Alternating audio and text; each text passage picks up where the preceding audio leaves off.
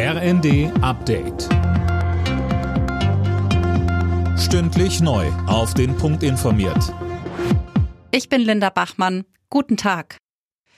Die tödlichen Schüsse an einer Synagoge in Jerusalem gestern am Holocaust-Gedenktag sorgen international für Bestürzung und Anteilnahme. Ein Palästinenser soll sieben Menschen nach dem Gebet erschossen haben.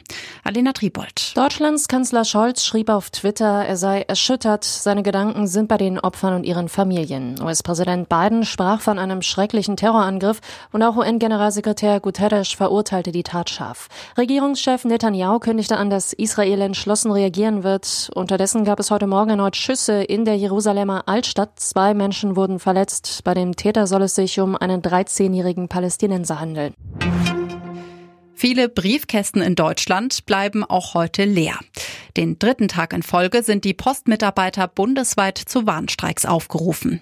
In knapp eineinhalb Wochen verhandeln die Gewerkschaft Verdi und die Post weiter über mehr Geld für die Beschäftigten.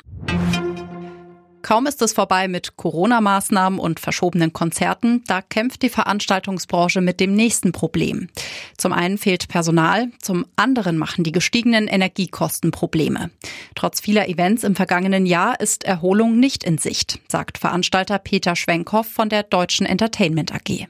Die meisten großen Tourneen haben wir in 22 gespielt. Wir haben also geliefert, aber zu großen Teilen ja noch für die Eintrittspreise von 19, 20 und 21. Und deswegen sehen wir jetzt, dass uns gar nichts anderes übrig bleibt, als die Eintrittspreise zu erhöhen.